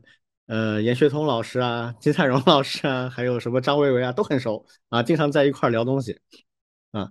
这位老兄呢，他是四十年代，一九四七年出生的，他比我说的叫美国的冷战三巨头啊，这个是我定义的三个人啊，就是乔治凯南写那个长电报的，还有基辛格，然后布尔津斯基这三位呢，乔治凯南是一九零四年出生的。啊，基辛格跟布尔津斯基都是二零年代的，二三年、二八年出生的。那米尔斯海默比这三位就是美国的冷战时期的最优秀的政治学者要晚上一代啊。他跟中国这么熟，我觉得是有原因的。有很多人错误的理解啊，以为这个米尔斯海默就是米尔斯海默是一个清华派，其实不是的，他一点都不清华。他准确的讲，他是一个叫强硬的对华斗争派。什么意思呢？就他认为中国是美国有史以来面临的最难对付的敌人，啊，为了打赢中国，必须要集中帝国的全部力量，而且还要超水平发挥才行，否则就一定干不赢。所以他很着急，很焦虑，你知道吧？所以他就认为现在美国搞的这些外交和国际政治是完全在瞎搞。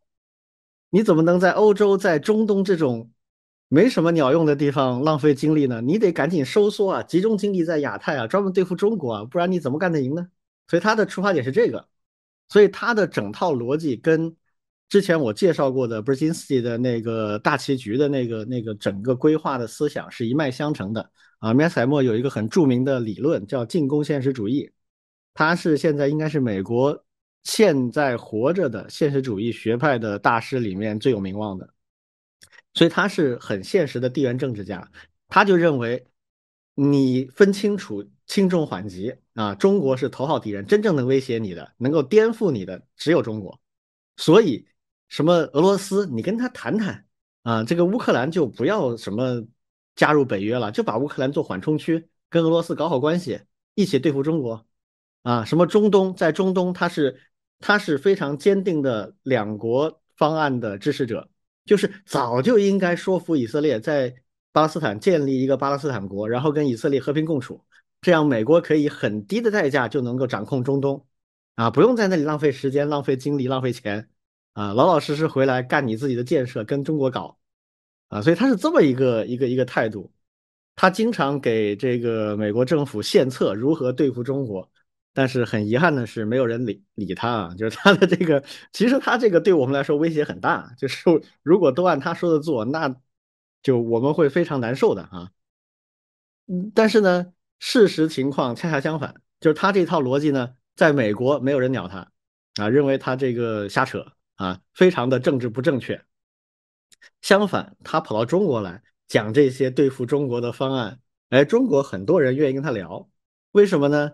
因为我们其实不是很怕那种很强大的对手，只要你还是怎么根据事实逻辑啊，实事求是的谈问题，大家都可以交流。我不一定认同你的观点，但是我很愿意跟你聊，因为至少你是认事实、认逻辑的，不是那种只讲政治正确的。啊，或者是说一套做一套的那些两面派政客啊，你只要不是这样的，我们都很乐意聊。最后的结果就是，米尔斯海默每次到中国来聊得很开心啊，在美国就没啥事儿做，所以他现在老老往中国跑啊，就是这个原因。那他在美国这边呢，很受伤啊，大家不理他。这个一方面呢，跟他的很多观点不符合主流政治正确有关，比如他在乌克兰问题、在中东问题上的态度，就是我刚才讲的，其实是很现实主义的。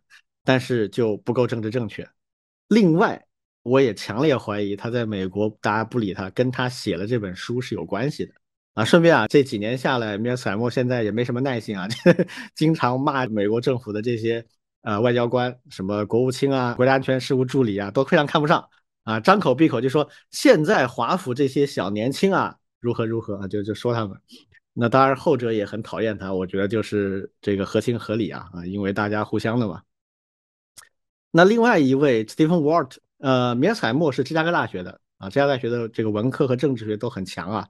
那 Stephen Walt 另外一位作者，他是哈佛的啊，哈佛有一个专门政治的学院叫肯尼迪学院啊，就是哈佛的肯尼迪学院，他是肯尼迪学院的国际政治的教授。他虽然名气没有这个 m i s h e l 这么大啊，但是也是非常有实力的学者啊，年龄也差不多，而且他的观点跟 m i s h e l 比较接近。但是也有一些不一样。我最近还看到他接受了一个法国快报的专访，就专门聊最近这个以色列的问题啊。他就回答了一个我们大家都很好奇的问题，就是这次哈马斯把以色列打了一个措手不及，为什么以色列之前根本就不知道呢？啊，他的答案是这样的，他说，他其实以色列跟哈马斯以前是关系不错的啊。以色列当初扶持哈马斯，就是防止巴勒斯坦出现一家独大的政治力量。啊，这个是大家都知道的一个秘辛啊。他说为什么呢？他实际上以色列一直现在呢，把这个哈马斯当做呃加沙地带的一个呃维持秩序的一个保安队啊，希望他能帮帮助以色列去维护好那里的状况，不要出问题啊。所以一直相对就很宽容，不认为他们会突然的爆发。最近这几年也确实就没有大的问题。啊，结果没想到哈马斯是表面一套，内里一套啊，这个呃，实际上一直憋着还是要要反抗的，呃，所以这次有点措手不及。那这个话呢，在美国，在华盛顿一般是没有人敢讲的。那虽然很多人都知道或者相信有这么一回事，啊，所以这哥们儿也是一个耿直 boy 啊，就什么都敢说的。所以这两个人很合啊，就是写这个书啊。那这本书它是零七年在美国出版的，实际上它是。二零零六年三月份的一篇学术文章，叫《以色列游说集团》（The Israel Lobby） 这样的一篇学术文章。这篇文章很有意思啊。它最早呢是美国有一个很著名的一个杂志叫《大西洋月刊》。这个《大西洋月刊》呢，它主动找这两位作者约稿，说：“哎呀，你们有没有兴趣聊一聊这个跟以色列游说集团有关的这样的事儿啊？”这个事儿是一个很禁忌的话题啊，不光现在，在那个时候就是。那因为这两位胆子又大又耿直啊，就找他们俩约稿。他们想了想，一开始不想做，后来觉得哎挺有意思的啊。后来也走访了一些啊以色列的游说集团和相关的人和组织，觉得这个事情越想越有意思，就写出来了啊。写出来之后改了很多稿，结果改的差不多的时候，这个大西洋月刊的编辑突然说：“哎呀，我们不能登。”啊，我们不能说为啥，但是我们就是不能登，而且你怎么改我都不能登，不用改了，啊，就这样。然后这两位都写都写完了，那肯定要找个地方登啊。那很多其他的媒体啊，包括学术刊物都不敢登。最后呢，是有一个中间人推荐，说你们这个文章啊，我推荐给了英国的一个杂志，叫《伦敦书评》啊，叫 London Review of Books。就欧美有很多这样的 Review of Books 这样的。杂志就专门登书评的杂志，哎，这个杂志有一个编辑胆子很大啊，对这个话题也很感兴趣。看了之后问他们能不能登啊？好，那这两作者说行啊，那美国没人敢登，英国能登也不错啊。于是就在伦敦书评这个杂志上，二零零六年的三月份发表。因为这个杂志的体力啊，导致这篇文章呢就不能够很完整的登上去，因为他们原来是当学术文章写的，有大量的引用记录，还有一些参照，还有一些附录，里面是他们实际的访谈一类东西啊，他们就没办法登在这个杂志上。那么怎么办呢？他们就顺便用了这个沃尔特工作的这个肯尼迪学院啊，肯尼迪学院有一个教工园地啊，就是官网上面有个教工园地，专门登肯尼迪学院的这些老师们的一些自己写着玩的东西或者未完成的论文啊，登在这个原地上。于是这篇文章的完整版本，包括完整的这个交叉引用啊，这样一些注释的啊，就登在了你学院的这个原地里面。啊，这本书的缘起就是这么一个东西。这个东西登出来之后呢，就引发了非常非常激烈的讨论，啊，这个讨论里面甚至有很多就直接对他们进行人身攻击的啊。完了之后，这俩觉得不过瘾啊，这个跟大家吵完架、打完嘴仗之后，干脆把整个东西再扩充成一本书，于是就有了这样的一本书啊，名字也加长了一段，叫《The Israel Lobby and U.S. Foreign Policy》，就是以色列游说集团与美国对外政策。那这本书它的关键问题是什么呢？就是我们写论文也好啊，做研究也好，写书也好，一般都有一个关键问题，就是我起源于这个问题，然后力图去回答这个问题。那么这本书的关键问题是啥呢？其实很简单，就是一句话，叫为什么美国和以色列的关系是现在这个样子？而且这个之所以是现在这个样子，它是先天注定的吗？它是不可避免的吗？然后关于这个关系是不可讨论的吗？这个问题挺怪的，它为什么是现在这个样子呢？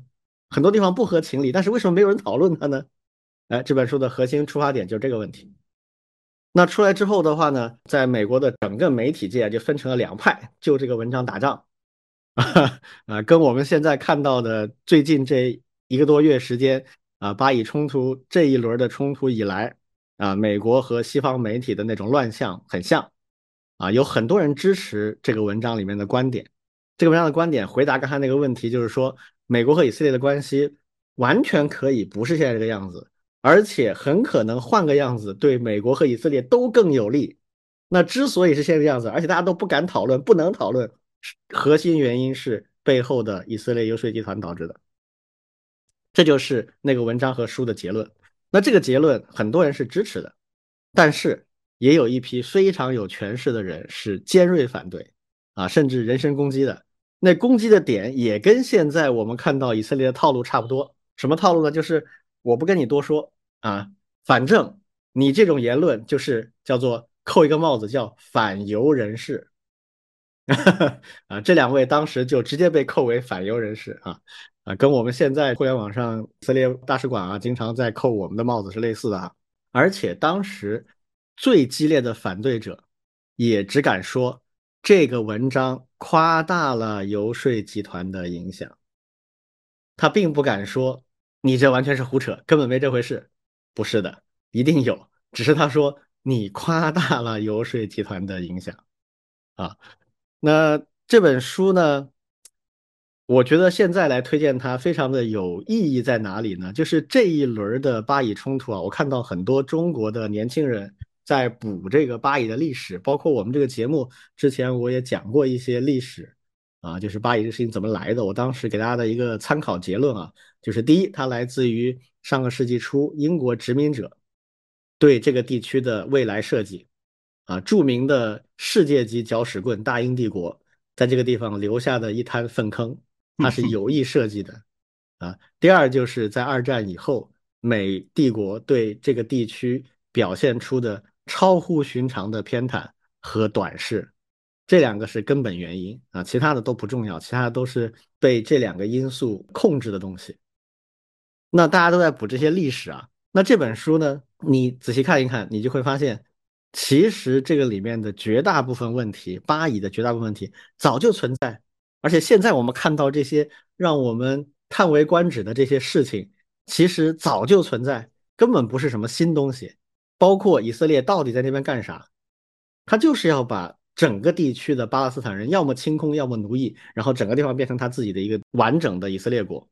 那巴勒斯坦问题的核心是什么？就是我刚才说的，英国和美国啊，他们一贯制造出来这样一个问题。还有美国为什么这么夸张的支持以色列啊？其实美国反对的人不少，而且并不是很弱的人。举个简单的例子，这个美国前总统吉米卡特写过一本书，叫《Palestine Peace Not Apartheid》，就是巴勒斯坦要和平，不要种族隔离。他用了一个词叫 “apartheid”。就是这个词，当初就是针对南非的种族隔离制度制造出来的词。他直接讲巴勒斯坦就是和平，不要种族隔离。也就是说，他认为目前巴勒斯坦那边以色列就是在搞种族隔离。这是吉米卡特讲的。吉米卡这个人是很关注中东和平的啊。当初搞了那个戴维营协议，那个协议虽然仍然很偏袒以色列，但至少它基于两国方案，基于和平的未来。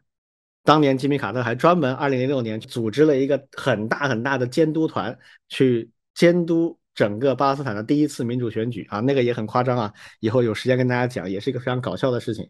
美国人在那边去组织的选举，最后选出来哈马斯 作为这个赢家，好吧？啊，美国人都懵逼了啊！啊，这是一个非常有趣的事情。好，那这篇文章除了了解巴以的历史啊，就你可以看到二零零六年那个时候，其实一切跟现在已经是一样的了。啊，没有什么区别，一直都是这样。啊，第二个，我觉得可能更重要的目的啊，就是这本书可以帮助我们深刻的了解美国政治，尤其是了解游说体系以及所谓的深层政府。就是很多人他们一提起美国，就是三权分立啊，民主社会等等等等，但那个只是一个外部装饰，真正影响美国的核心运作逻辑的是这个游说体系。就是美国建立了国会和政府这样的一个互相制衡的体系，对吧？然后同时，美国法律层面上允许个人和组织给这些国会和政府的人送钱，是合情合理合法的送钱。嗯，然后这个送钱就是为了影响他们的政治观点和政策决定，这一切是法律规定合理的。那么，如何利用这个法律的规定，合理的去为自己谋利益呢？哎，那么以色列游说集团给大家打了一个范本，他就生生的把美国的政治路径就固定在了一个方向上，你想转变都不可能了。所以这本书的争议之大就在这里，就它实际上揭示了美国深层政府和游说体系的核心观点。有兴趣的朋友啊，可以看这本书，还可以跟那本非常著名的叫《美国反对美国》对照着看，啊，非常有意思。嗯啊，最后我顺便提一点啊，就是看这本书还有另外一个感受啊。这本书成书于二零零六年，其实零六到零八年，我个人认为是美国历史上的一个很重要的时间段。啊，九幺幺之后，美国人有一种恐惧的心理，但同时也激发了很多有识之士的自省。当时其实暴露了很多问题，就是冷战结束之后，美国非常的狂喜啊，啊，甚至也有一点狂妄啊。啊，就觉得历史终结论嘛，对吧？我们已经怎么怎么样了，就是这不可战胜了。但是九幺幺呢，给美国人浇了一盆冷水，就是这个世界不是我们想象那样，我们没有世界大同啊，没有把美国的美好东西变成全世界的好东西，大家进入和平、稳定、繁荣的时代，没有，还有恐怖主义，还有很多奇怪的东西。所以很多人其实在反思啊，当时也很多人有了一些改变的决心。所以才给了奥巴马非常非常强力支持的八年，这八年全国对他的支持是非常强的，前四年也是完全执政，两会都是民主党的。但是我们奥巴马同志志大才疏啊，呃，当然也不能完全怪他，主要还是政治的惯性非常强，这个降纲降得太深，很多东西就真的是没法改变。最后奥巴马一事无成，他一事无成之后，那么一六年就选出了川总。选出川总这件事情，其实就是这个偶然中的必然。首先是非常乐观，非常的狂喜，然后发现有问题，然后反思，反思之后发现这个问题非常非常难改变，非常难改变怎么办呢？啊，转向了一种快速的特效药的解决方案啊，认为还是川总来胡乱一锤子锤平吧，啊，可不可以？于是就走向了一个转折点。那有很多人认为说，哎，川总才是帝国的转折点。那当然这么说也没错啊，但我的观点是。川总是果而不是因，就其实因是在零六到零八年这段时间就已经埋下的一些东西，所以看这篇文章也可以看到那个时候的美国虽然也有很激烈的争论啊，但还算是正常的争论。有人人身攻击这两个作者，但是也有很多人支持他，公开的支持。但是现在可不一样了。现在你再对比一下，你就会发现，现在连这种声音都很难很难出现了。现在只发生的是，我不干了，我辞职了，嗯，然后还是没有人敢去说这些很简明的真话，嗯，所以这个有点像什么？有点像万历十五年，呵呵就是帝国。我也联想到，我也联想到万历十五年，是的，对，就是帝国开始进入晚年的一个标志。其实万历十五年很多东西我不一定赞同啊，他的那种叙事和论证的手法，包括一些结论，我不是很赞同。但是我同意的一点就是，帝国进入晚年是有一些标志性的东西的，尤其是他的政治中枢跟现实世界就越来越脱节了。他决策不是基于那种事实和国家利益，而是一些很奇奇怪怪的东西，所以有一些奇妙的联想啊。嗯，这本书正好现在是对应时事啊，大家有兴趣可以去看一下，呃，微信读书上就有。嗯挺好，挺好，我觉得是非常让人感兴趣的一本书啊。嗯，就是可以排到书架里，然后找时间读。对，先拉下来，有空翻两页啊。对对，嗯，挺好的。OK，好，那我们今天就到这里。好，好，下次再见。嗯，拜拜。嗯，拜拜。